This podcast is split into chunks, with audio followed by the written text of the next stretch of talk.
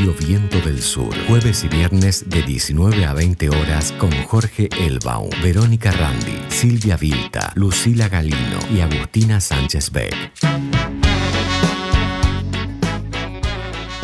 Bueno, estamos en un programa más de Reseña Insumisa. Mi nombre es Verónica Randi, me acompaña en la operación técnica Felipe Basualdo. Estamos en la Radio Viento del Sur, en la radio del Instituto Patria. Somos bichos paganos, latinoamericanos, la fermentación del tirano.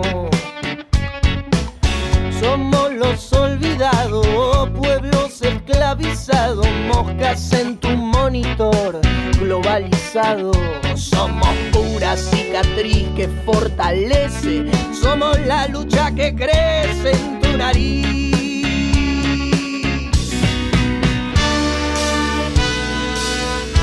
Somos la revolución.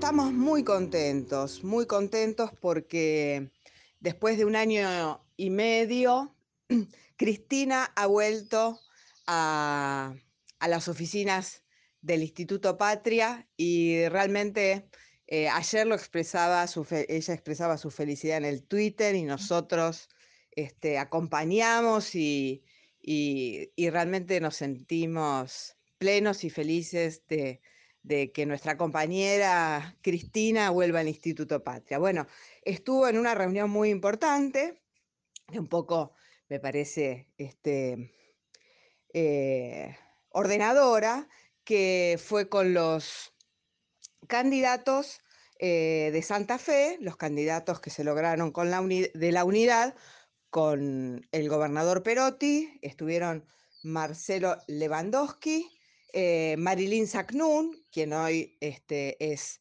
eh, senadora, eh, Roberto Mirabella y Magalí Masteler, candidatos a diputados.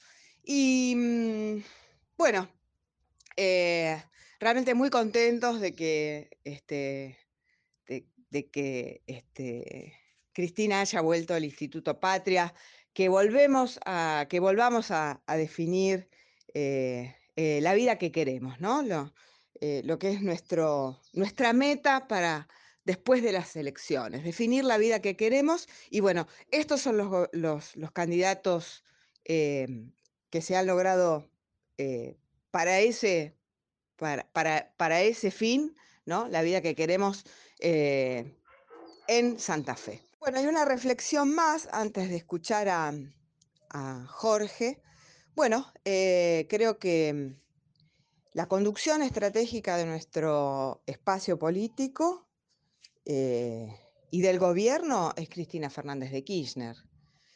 Y, la estrategia electoral eh, está comandada por ella o, o con ella, ¿no? Y más allá de las aspiraciones personales que pueden tener este, otros dirigentes, como Agustín Rossi en Santa Fe, eh, creo que bueno, que Cristina hace dos años marcó el camino, que es el camino de la unidad, y, y que tenemos que seguir y profundizar ese camino, porque la patria sigue en peligro. Y eh, creo que después de la pandemia tenemos que pensar en, la vida que queremos. Eso, es nuestro objetivo. Así que bueno, eh, celebro muchísimo esta, esta reunión que ha tenido este, nuestra conductora y bueno, y celebro muchísimo que Cristina haya vuelto a Patria. Estamos muy contentos y ahora vamos a escuchar a Jorge Elba.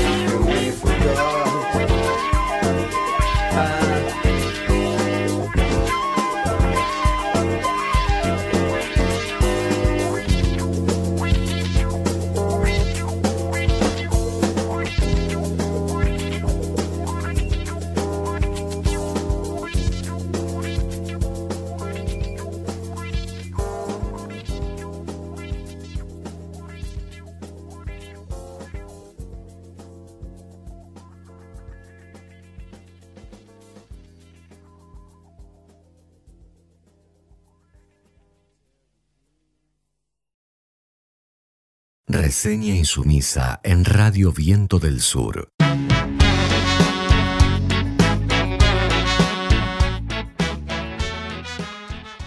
Bueno, y vamos a escuchar a, la editorial de nuestro compañero y amigo Jorge Elbon. Bueno, Vero, hoy viernes quería repensar un poquito cómo este, la derecha está desarrollando eh, la campaña electoral en la, en la actualidad.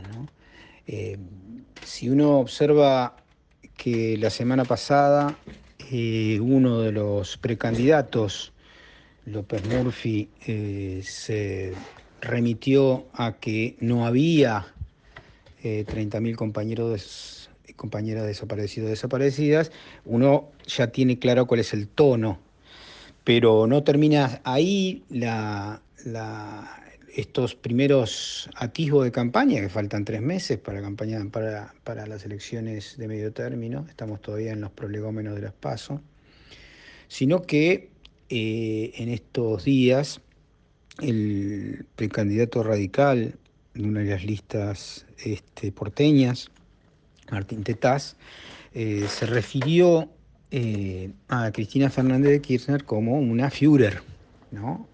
Führer obviamente en referencia a eh, cómo se denominaba en la Alemania nazi a Adolf Hitler.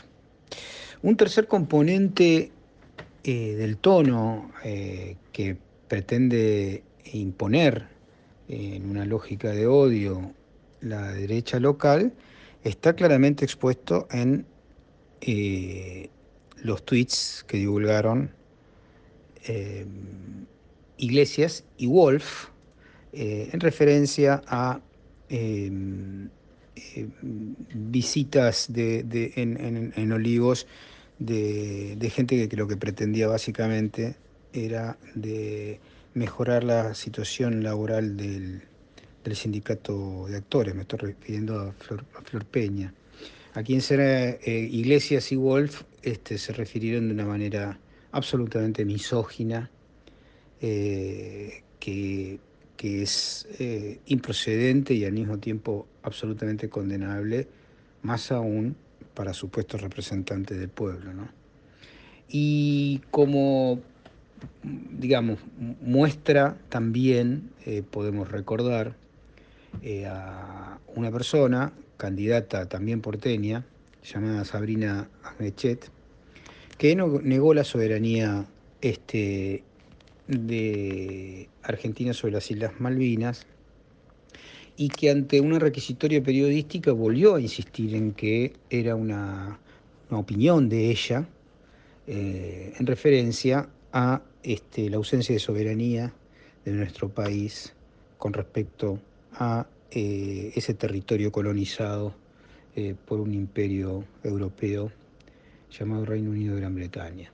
Esto último también eh, remite al odio que se siente sobre todo hasta a, los, a las centenas, 700 víctimas este, de una guerra en 1982 y nada más ni nada menos que la Constitución Nacional que en su reforma de 1994 tiene una cláusula referida específicamente a que la política exterior de la Argentina mientras eh, las Malvinas estén ocupadas por un invasor externo, será este, hegemonizada por eh, la necesaria recuperación de nuestras islas. Bueno, en todos estos casos, en el caso de López Murphy, de Tetaz, de Sabrina Mechet, de mm, Iglesias, de Waldo Wolf, hay un común denominador eh, que proviene de este último año y medio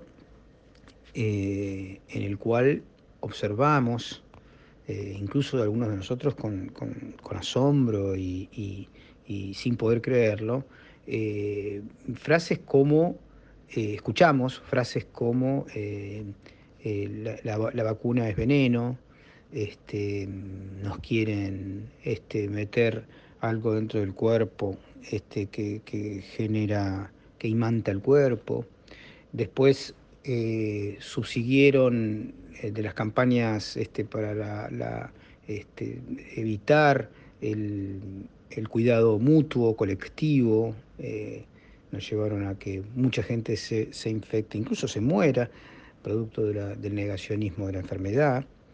Y también en los últimos seis meses a postular, primero, que no había vacunas y después, este, cuando las había, em, que no eran suficientes y que no eran la de las marcas eh, que ellos pretendían.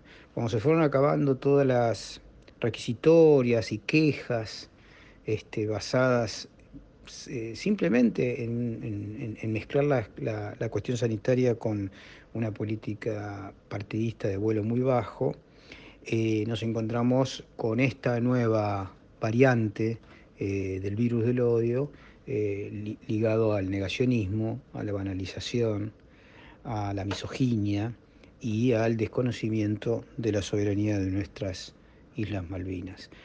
Em, creo que es preocupante porque desenmascara una derecha muy brutal, muy similar a la que sufren nuestros este, em, eh, eh, compañeros de la patria grande eh, brasileños que están soportando a un negacionista como Bolsonaro y que en el caso específico este, de, la, Argentina estamos sufriendo desde la sociedad civil, por supuesto, y también desde el Estado. En ese sentido, creo que además de denunciarlos, de desenmascararlos, tenemos que construir una, masa crítica de militancia y activismo social eh, para, impedir que esta gente eh, pueda de alguna manera eh, replicar o ampliar su voz en espacios de representación política y pública y se los pueda castigar políticamente en las próximas elecciones. Reseña insumisa en Radio Viento del Sur.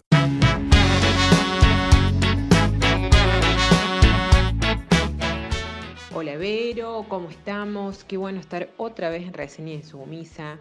Bueno, esta semana ando un poco enojada. Como todos sabemos, estuvimos hablando de Florencia Peña y su visita a la Casa Presidencial y cómo la agenda de la derecha instaló eh, cuáles eran las clases de visita que se hacían en la Casa Presidencial porque aparentemente cuando somos mujeres no llegamos ahí para hacer política ni hacer reclamos válidos, sino que llegamos ahí por cuestiones que tienen que ver o que nos involucran en calidad de objetos sexuales, ¿no? Es evidente o se hace muy evidente que esta en esta sociedad tenemos el deber de construirnos y no solo claramente los hombres, sino también todos nosotros, porque por ejemplo Vidal eh, ex gobernadora de la provincia de Buenos Aires, rápidamente salió a defender a Iglesias diciendo que estaba muy orgullosa de quienes la acompañaban en la lista. Y es importante como entender que Iglesias no tocó a solo una mujer específica, que parece que, no digo por ser linda, exitosa, peronista, merece su odio, sino que nos atacó a todas nosotras. Ahora, ¿por qué esto no nos sorprende? O sea, ¿cuánto más vamos a tolerar la violencia política de género que nos impide crecer como sujetas plenas de derecho? Siempre hubo personajes siniestros dispuestos a vender, digamos, el destructivo talento que tienen, igual siniestros son aquellos que lo compran. La diferencia para mí está en entender cuáles son las acciones, ¿sí? O las respuestas que nosotros demos a estos tipos de operaciones que ellos arman. Porque esta vez, como dice Rosanki, saben que hay un pequeño porcentaje de población que consume esta información basura y la asume como real para luego reproducirla. Recordemos un poco que Macri ganó en 2015 con una diferencia del 2,8% y que Vidal en provincia de Buenos Aires ganó con la diferencia de un 4,14%. Digamos, es interesante ver por qué les interesa instalar un tema que es absurdo para la mayoría de los argentinos. Entonces hay como varias aristas con respecto al análisis de lo que pasa con Florencia Peña. Por un lado, atacan porque están por vivir evidentemente una catástrofe electoral. Por el otro, mandan a sus personajes más obedientes y más bizarros del mejor equipo de los últimos 50 años que son Fernando Iglesias y Waldo Wolf. que a posterior instalan la idea de fiestas sexuales en la residencia presidencial de Olivos. Misma idea que ya estuvo durante el menemato y misma idea que también se instaló con respecto a Pero. Pero lo importante es que se hacen dueños de un discurso único en donde mencionan a las mujeres en estas imaginarias orgías como objetos sexuales. Pero esto, a las mujeres que hacemos política, nos ocurre todos los días, en muchos lugares y en casi todas las trayectorias que tenemos en lo que hace a nuestra carrera por lograr un lugar en los espacios de decisión. Nosotras avanzamos y ellos responden con todo el aparato violento, ¿no? O sea, hay violencia machista, cultura de la violación, hegemonía de quien se sabe privilegiado como varón blanco cisgénero. O sea, no es para nada novedoso ¿sí? su reaccionar misógino. Porque si odian el peronismo, evidentemente más odian a las mujeres peronistas. A lo largo de esta historia, a lo largo de la historia, esta reacción siempre estuvo, si lo pensamos un poco. ¿Qué es eso? Podemos hablar desde la religión en adelante, desde la constitución del mundo a través de la mirada religiosa, en donde Eva desde el primer día por comerse una manzana fue la más condenada de la historia. Parece que las Evas ¿no? están eh, condenadas a ser eh, las malas de la película, como también pasa con Eva Pero. En el libro también de El Calibán y la Bruja de Silvia Federici, ella explica cómo juega el género y la familia como política durante la historia para construir el concepto patriarcal de, capital. ¿no? Ella dice que la Casa de las Brujas en Europa sirvió para reestructurar la sociedad nueva, que nacía el papel de la mujer y tenía que ser bajo la, digamos, organización de una familia para subordinarla entonces me parece que a lo largo de nuestra historia tenemos varios puntos a revisar, ¿sí? desde la construcción misma del relato histórico, como también lo que nosotros hemos ido logrando políticamente. Porque apropiarnos de nuestra propia historia, revisarla, reescribirla en clave feminista, nos va a permitir la deconstrucción tan anhelada a nivel social y a nivel cultural. Es decir, a las feministas populares nos va a quedar saber que también somos hacedoras de otros discursos, porque estos mensajes que ya no son históricos, sino que acontecen en la inmediatez de las redes sociales, acrecientan el potencial dañino.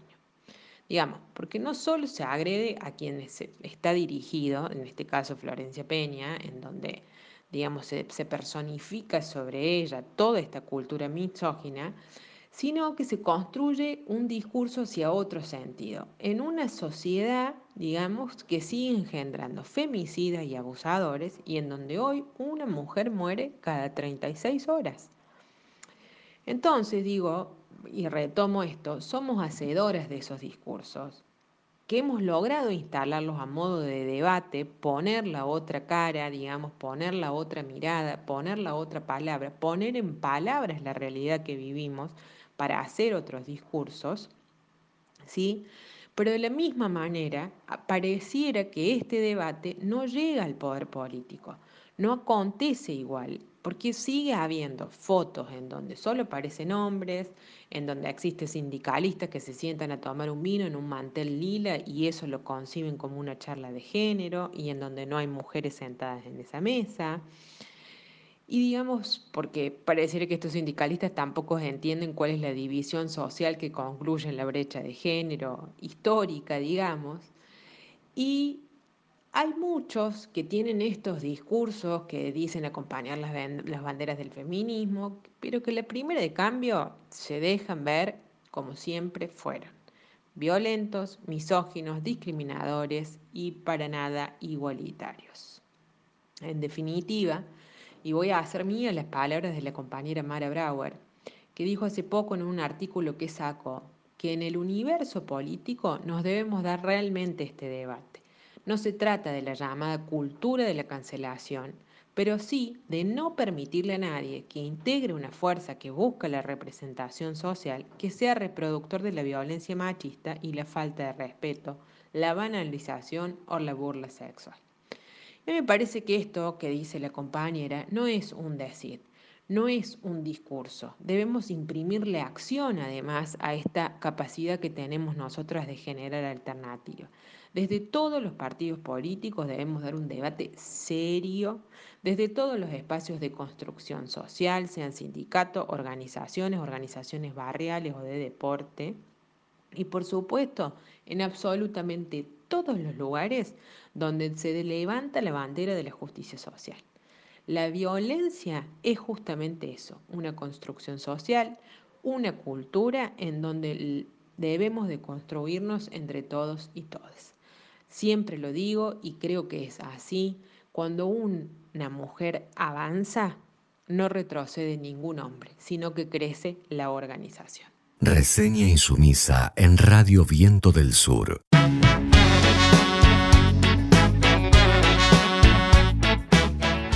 Hola, Vero, acá desde la Patagonia, Marcelo Parra, mm, em, con ganas de, charlar siempre con ustedes. Bueno, les cuento que en algún momento vamos a tener que hablar de la crisis hídrica que hay, realmente preocupante para el próximo verano, pero será para el próximo capítulo. Hoy quiero recordar, se cumplen cuatro años de la desaparición seguida de muerte de Santiago Maldonado. Quiero recordar, armar una especie de top ten, hay para mucho más, ¿eh? De, bulos, de fake news que, mm, dijeron los medios hegemónicos y también el gobierno eh, de Mauricio Macri en torno a a, lo que había ocurrido en aquel momento con Santiago Maldonado, hace cuatro años nomás, ¿no? Em, creo que encabezando la tabla está aquella nota que decía que había un pueblo donde todos se parecían a Santiago Maldonado. Dado por el diario Clarín, se planteó que había distintas personas que decían haber visto a Santiago Maldonado en distintos lugares y mm, y que em, todos de alguna manera se parecían. Tenemos cuatro personas que dijeron haber visto a Santiago cerca de Gualeguaychú. Una es una mujer que dice que lo vio en un colectivo de la línea Santa Rita el martes. A raíz de esto se hizo un allanamiento en el barrio ecológico, dice la nota. Em, los efectivos encontraron 14 hombres que son parecidos a Santiago Maldonado. Entre ellos... Em, se estaría escondiendo el artesano desaparecido. Eh, entre otros daba el dato Cristian Ormachea, subjefe departamental de, de mm, Gualeguaychú. Eh, creo que esto está en la antología de la fake news, pensar que alguien se sentó y escribió, ¿no? Que había un pueblo donde todos se parecían a Santiago Maldonado, eh, el pudor, ¿no? lo, que le pasaría por la cabeza al que escribía esto, bueno, o la creatividad, ¿no? Bueno, pero no fue todo. Luego un camionero eh, juró haberlo transportado, lo levantó, estaba en una bicicleta que se le había roto la pedalera, el hombre de 73 años, de apellido Minio, em, planteó que lo llevó, lo transportó, lo dejó incluso en una estación de servicio donde luego fue filmado eh, y por las cámaras de seguridad y se lo pudo reconocer, bueno, toda esta campaña desesperada por confundir lo que había ocurrido con, con Santiago Maldonado duró nada porque el, vecino que aparecía en las cámaras de seguridad estaba en Buenos Aires y llamó por teléfono a los medios diciendo, che, el de la cámara soy yo, no, no, no inventen más cosas, no es Santiago Maldonado. No conformes con estos... Eh, Hubo más encuentros cercanos. El 4 de agosto una pareja aseguró que levantó a Santiago Maldonado en la ruta 40. Eh, Graciela González y Eduardo Muñoz afirmaron que el pasado 22 de agosto tuvieron contacto con el joven. Lo vieron demacrado, la nariz lastimada, la piel muy delgado, con la ropa que le quedaba grande. Le preguntamos por sus cosas y nos dijo que lo habían robado y se había peleado. Parecía yoqueado, estaba como muy triste, ¿no? Esto eh, planteó esta amable pareja de vecinos de Santa Cruz que habían levantado en la ruta 40 em, a Santiago Maldonado. Graciela González y Eduardo Muñoz fueron los que afirmaron semejante cosa.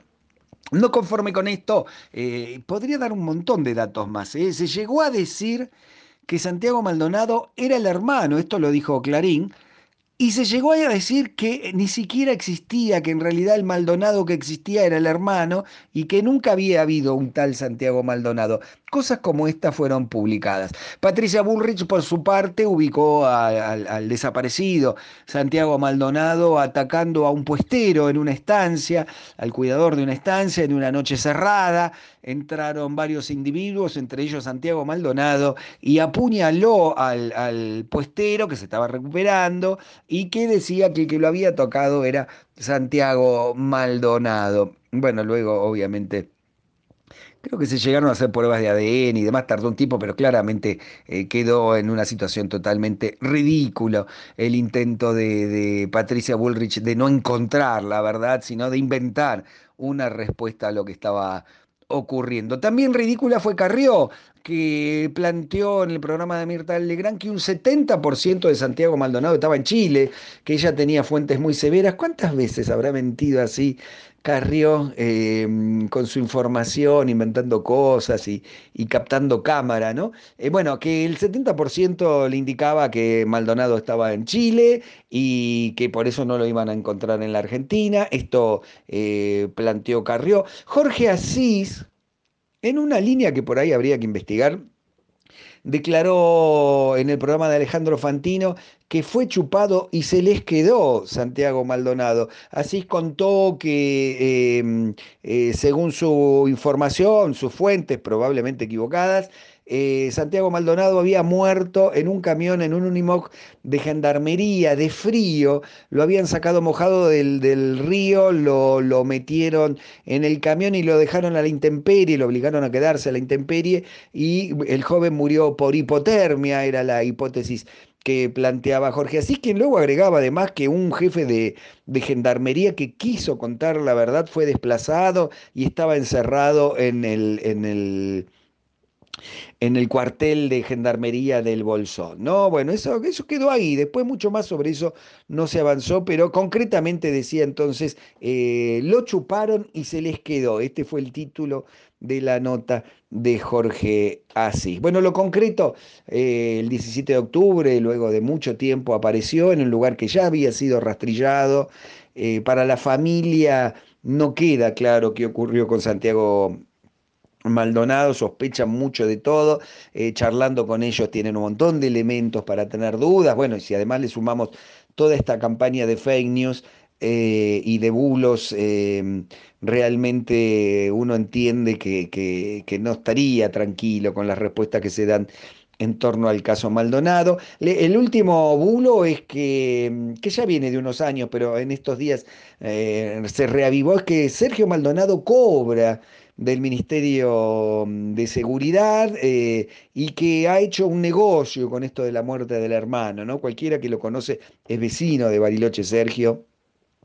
Cualquiera que lo conoce sabe que su vida quedó arrasada, de un productor eh, cálido y tranquilo de té en la montaña, terminó en medio de esta de marea, ¿no? Eh, donde realmente se le ha llevado no solo gran parte del negocio, sino gran parte de su vida. Que, quiero destacar que mm, actualmente la causa está en la Corte Suprema de la Nación a la espera de que designen un juez. Tiene que, que ser designado un juez que vuelva a entender en la causa, ya que los jueces que habían participado, en vez de investigar, seguían estas líneas y habían pinchado el teléfono de la familia Maldonado. Digamos, a los que controlaban eran a las víctimas, ¿no? Entonces, bueno, la, la Corte Suprema de la Nación, según me dijo Sergio Maldonado, tiene que designar quién es el, el, el, juez que pueda seguir investigando. Él insiste en la necesidad de hacer peritajes internacionales. De, él no confía en los peritos de nuestro país, plantea que todos de una u otra manera han tenido alguna participación confusa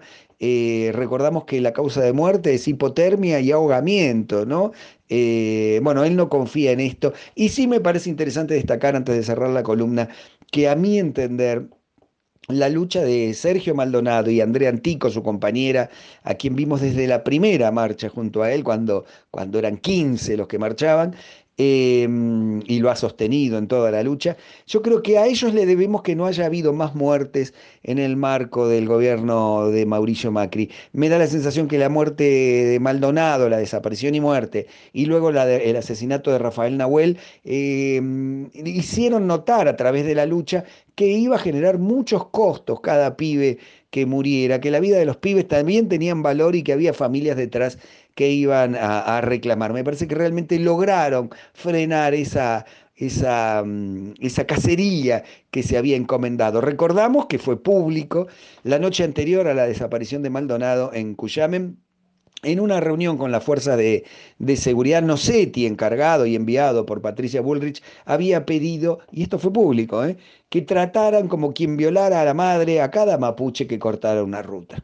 En fin, cantidad, cantidad sobreabundante, y no hemos nombrado todas, de fake news que se dedicó a generar los medios hegemónicos y el gobierno de Mauricio Macri para, para realentar, para disimular, para, para entretener, mientras no sabíamos qué pasaba con Santiago Maldonado. Vero, te mando un cariño grande, será hasta el próximo encuentro. Un saludo a toda la audiencia. Reseña insumisa en Radio Viento del Sur.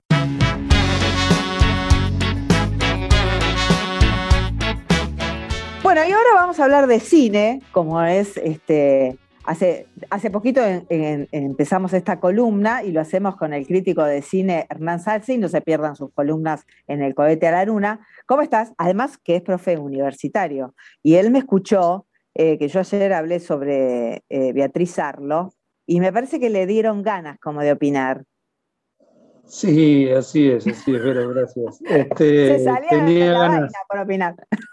Tenía ganas, sí, pero a ver, algunas consideraciones. Eh, yo tuve la suerte de ser eh, alumno, ser estudiante de, Beatriz Arlo, que fue quizás una de las mejores profesoras que he tenido en la UBA. ¿sí? Ella era titular de cátedra de Literatura Argentina II. Eh, por lo tanto, toda la literatura argentina del siglo XX, ella la abarcaba y la abarcaba genialmente. Íbamos los sábados muy entusiasmado, entusiasmada de escucharla en serio porque eran clases de cuatro horas los sábados a la mañana y hay que levantarse, ¿no? Cuando uno es jovencito, a la mañana, ¿no? Y, realmente era... Se sacaba provecho. Sí, absolutamente. Insisto, es una académica muy importante. Vos cuando mencionabas qué clase de científica, ¿no? Es ella. Bueno, es, es una cientista de, la, de las letras, para decirlo rápidamente. Eh, en ese momento era el, menemismo. ¿Sabes quién era estudiante y se sentaba en primera fila de, esas clases? Pou, el que era titular del Banco Central, creo que era, en tiempos de Menem. un, tipo, un tipo del, establishment, quiero decir. Eh, para ir al, grano, a mí me interesa no tanto caer en una crítica ad hominem, o sea, una crítica a la persona, que me parece algo totalmente menor, porque ella por su afán de figuración pudo sepultar a, la, a quien fue su colega durante prácticamente 20 años, que hoy es este, la esposa de, de Kisilov, y no es eso, sino ella es una crítica literaria maravillosa, que es Soledad Keriliak, y una gran profesora universitaria, compañera de, de Beatriz Arlo, y te acordás que en el afer de la vacuna, que no hubo ningún afer, porque se le hizo un ofrecimiento a Beatriz Arlo a través de su editor y a través de mecanismos institucionales, en aquel momento en el que la vacuna era veneno, según los medios hegemónicos, y por lo tanto queríamos legitimar que la vacuna algo tan obvio como eso, pero ante la infoxicación eh, que reina. o sea que él para, es científica cuando le conviene, digamos. Cuando tiene que hablar de la vacuna que no le gusta, mm, no estás muy segura. Bueno, ahí me, a mí me interesa esa distinción, pero ¿por qué? Yo, yo lo que tendría para decir es que tiene un afán de figuración, un afán de figuración, o sea, ella necesita pertenecer a los medios, que hablen de ella, que estén que ella sea partícipe y que tenga algo para decir sobre política. Bueno, supongo que si, no, si no dice una cipallada por el estilo en La Nación no la sacan.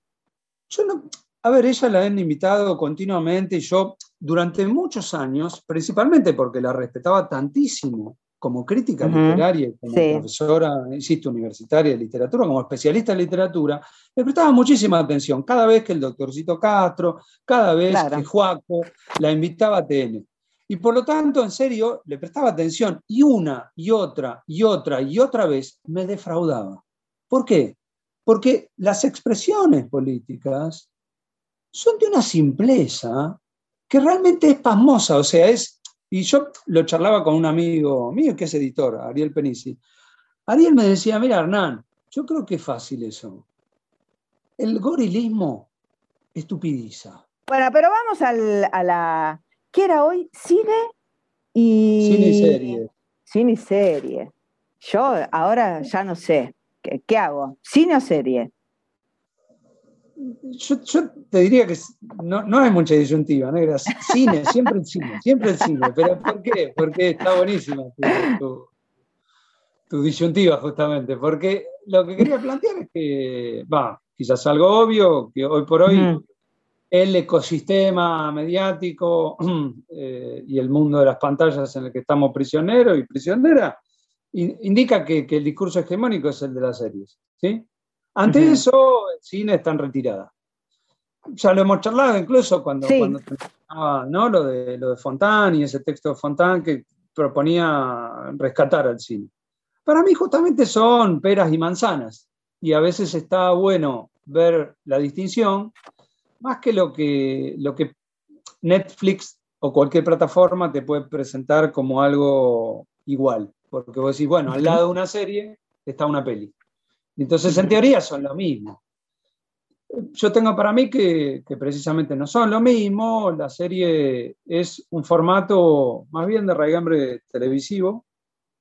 Y, y si está relacionado, no es tanto con el cine, sino con la literatura, con el folletín con el tipo de literatura que, siempre te deja con ganas de, en un final de capítulo, ¿no? De qué, pasa en el próximo capítulo. Por ejemplo, se me ocurre algo, se me ocurre un folletín que me, encanta, es, por ejemplo, Ana Karenina. Bueno, ¿no? que cada final de capítulo uno queda como, ya te tengo que, eh, seguir el próximo. Muy bien. Bueno, y que es esa escritura, ¿no? Que llevaba a, Excelente, Vero, pero por eso, por eso ahí vemos, ahí, ese es su mérito. Yo por eso no me gusta criticar a las series, si bien a mí no me gustan las series, solamente las series que tienen algo de, de, matriz este, o de, basamento histórico, y tal es así que empecé a ver Marco Polo por, por tu recomendación y es maravillosa. Em, pero justamente para mí no, no sería tan, tan anacrónico como, como a veces algunos defensores del cine son, decir, no, las series son una mierda, qué sé yo, qué sé cuánto. Yo diría que no, me parece que no, no, insisto, son peras y manzanas y hay que ver las virtudes en todo caso de cada uno y ver cómo al mismo tiempo, si es que las series son hegemónicas y se han transformado en un aparato de captura justamente que no te permite escapar, que no te permite ver algo distinto y enfrentarte con la sorpresa con la que te enfrenta el cine. Que el cine te enfrenta, veas a Hitchcock, a Tarkovsky, a John Ford o a nuestro Fabio, querido Fabio, bueno, el cine siempre es sorpresa y es, te deja con la boca abierta y es este, algo parecido a la literatura, pero precisamente en la pluralidad del sentido. Entonces ahí o sea, que, podemos sentarnos y después de ver una película interpretar muchas cosas y discutir y charlar. Es esa sobremesa que, creo que está muy bien plasmada justamente en el, podcast Fábrica de Fantasmas, que ah, se hizo hace poco un, un, podcast sobre la película Rojo y el director decía algo que hemos perdido en la pandemia y que se ha perdido como práctica, que es ir al cine y después eh, sentarnos a, no sé, tomar un café o comer una pizza y, charlar de la película. Bueno, eso que se ha perdido, pero eso, se ha perdido esa experiencia, pero al mismo tiempo eso te lo da el cine, te regala la posibilidad de, ver muchas opiniones sobre un mismo hecho, que es una película, un hecho estético. Eso no te pasa con las series. Vamos, no te pasa. Podemos hablar mucho, pero es raro que podamos charlar largo y tendido y desmenuzar una serie de muchas aristas. También las conversaciones sociales son respecto a las series, no más al cine, ¿no? Antes uno comentaba que justamente era lo que vos comentabas hace, hace dos semanas atrás, ¿no? O sea, cómo se ha convertido, cómo, cómo ha girado la conversación social de, un lugar a otro. Así es. Pero eso ¿No? eso no está ni bien ni mal. Por eso a mí no me bueno, eso, eso es lo que sucede. Eso mismo. Para mí eso hay que salir siempre de la, de la moral y del, del, dictado, ¿no? Moral y decir, bueno, esto está bien. No, no, no, para, para, para. Eso es lo que sucede.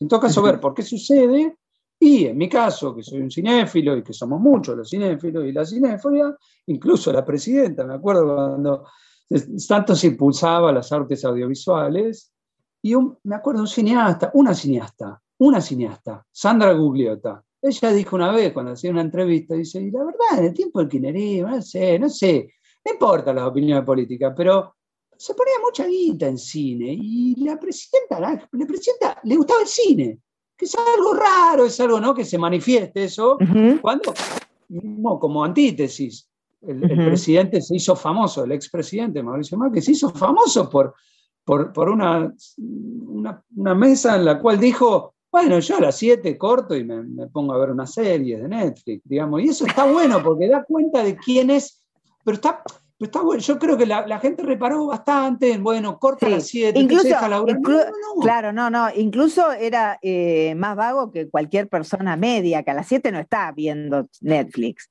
¿Qué sé yo? Un, tipo que tiene un trabajo tranquilo empieza a, a, las, a las 9 como temprano. Pero, pero vos fíjate, está buenísimo. Pero fíjate que por lo general se reparó en eso. Uy, mirá qué vago se sienta. Yo reparaba, como cinéfilo, reparaba justamente en la distinción entre un presidente y el otro. sí, te quiero, te quiero contar algo. te quiero contar algo sobre, sobre Cristina, eh, que me da bronca dar las, eh, eh, las anécdotas por la mitad pero bueno, no me la acuerdo completa porque me, lo acabas de decir, por ahí si lo charlo con alguien y lo busco más en la memoria lo recuerdo. Pero me acuerdo una cosa que me enterneció mucho de Cristina, es que, bueno, se juntó con alguien y que ella no, no tenía tiempo, no se lo escuché a ella, sino este, alguien que lo contaba. ¿Y qué hizo? Le contó que había ido al cine, le dijo, contame la película. ¿No? O sea, su interés, este, que parecía ser otro en la conversación, bueno, eh, eso demuestra el, interés por el cine. Pero el interés por el cine, por eso me interesa. Ey, pero no, estoy, insisto, eh, a veces en, esta grita imbécil en la que estamos metidos, porque uno pondere a uno, después, eh, ay, ya se transforma en un kirchnerista y en alguien. No, no, no, acá la distinción es conceptual. A mí me interesa que teníamos una, presidenta que le gustaba el cine y promovía el cine. Y en todo caso hacía, tenía políticas públicas de promoción del cine, de un arte en particular. Y otro presidente que solo está capturado por el aparato de captura principal de estos tiempos, que son las series, que son un chupadero de cerebro, son una hipnosis total y absoluta. Claro. Entonces a mí me interesaba... Producen una hipnosis, ¿no?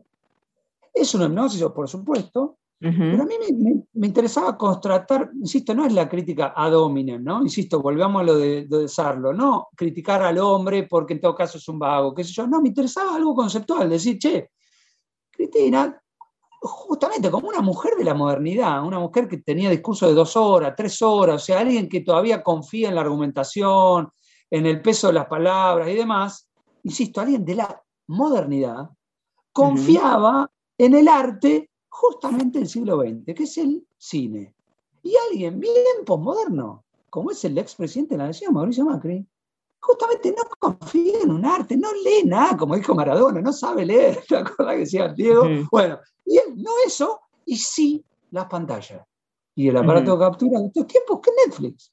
Entonces, para mí hay algo de concepto que me interesaba, ¿viste? De un tipo, insisto, ahí es como una, dos políticos. Uno político posmoderno y otro político moderno. No está ni bien ni mal, me parece que son, insisto, son dos cosas. Una caracterización política de esos personajes. Me pareció interesante nada, me perdí un poco por ahí, pero para ver la distinción de, estos tiempos, que son los tiempos de las series, como decías, de la conversación. bueno, convengamos, esperemos que los posmodernos que vengan, los que eh, no, empiecen, no estén mirando Netflix a las 6 de la tarde. Porque está bien, porque está bien lo que marcabas vos y marcó mucha gente, ¿no? Esa, hasta es ofensivo, ¿no? Que tan temprano, que, baje la persiana tan temprano. Eso es verdad, eso es verdad, es ofensivo. Porque, porque sí, los presidentes trabajan hasta muy tarde. Pero pará, pará, sigamos pensando esto, me parece demos la vuelta más. Pedirle a, un presidente, insisto, posmoderno, y capturado como decíamos estaba capturado, pedirle que sea un animal político, como era Néstor y Cristina, Perón, Irigoyen o quien sea, o Alem o quien sea, me parece que pedirle me parece que estamos agarrando, ya, estamos este, llamando un gato con silbido, como decía un gran poeta.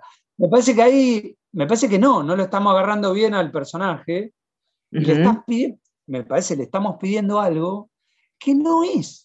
Porque el tipo, insisto, puede bajar la persiana justamente porque es un gerente, es alguien que se levanta con cara de dormido y no tiene por qué rendir cuenta a nadie, te atiende de la cama porque no tiene, no es porque se despertó tarde, para mí es porque al revés, es el patrón que te recibe de su cama y es el, el gerente que te recibe, insisto, desde su pantalla.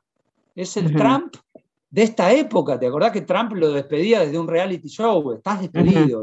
bueno, de hecho, cuando se juntó con, con este, cuando quería ser candidato, se juntó por Zoom desde la cama, prácticamente.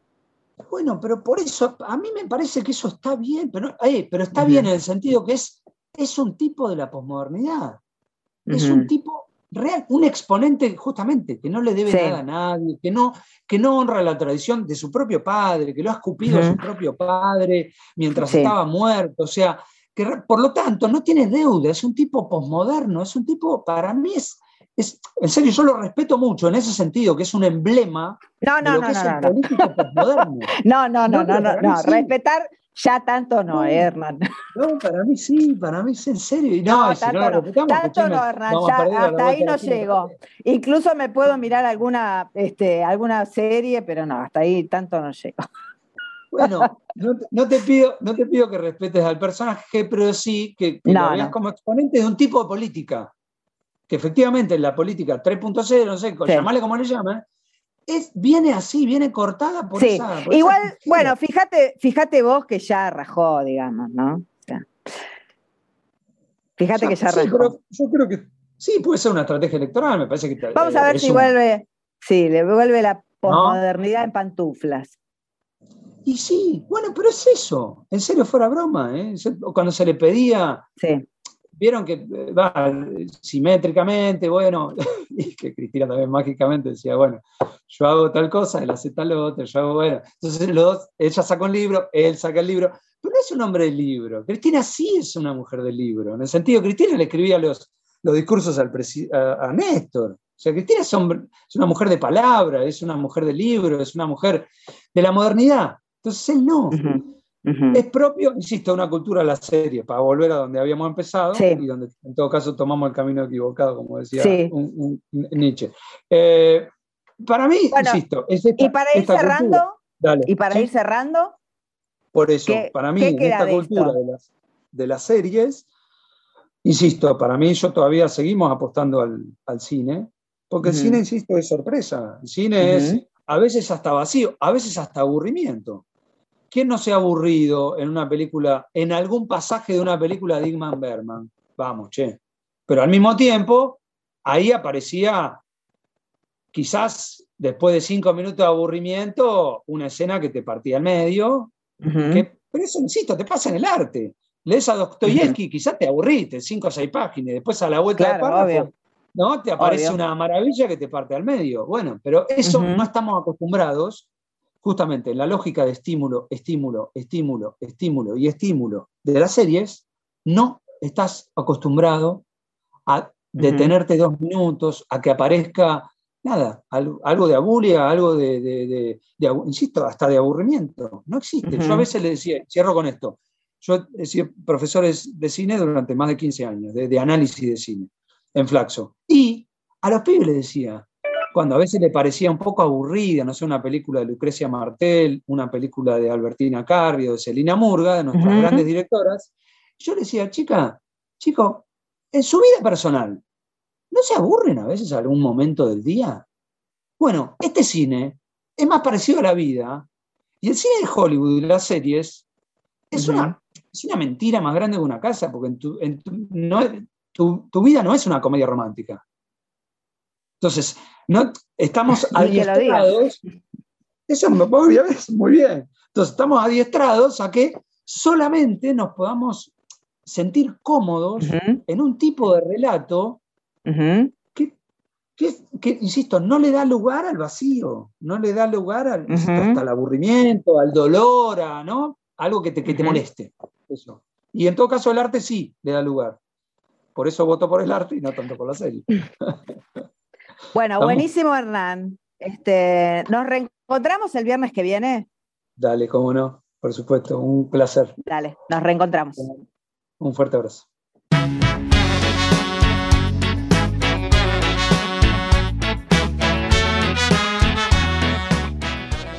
Bueno, y nos despedimos este, este, viernes del programa Reseña Insumisa.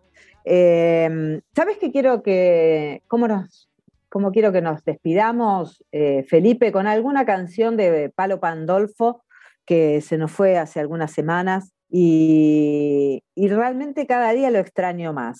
Así que me gustaría que podamos escuchar algo de, Palo, de nuestro querido Palo Pandolfo, que se fue con un montón de proyectos y, y, todavía muy joven y bueno, realmente se lo extraña muchísimo. ¿Te parece, Felipe? Nos reencontramos el jueves que viene en Reseña Insumisa, en la radio Viento del Sur, en la radio del Instituto Patria.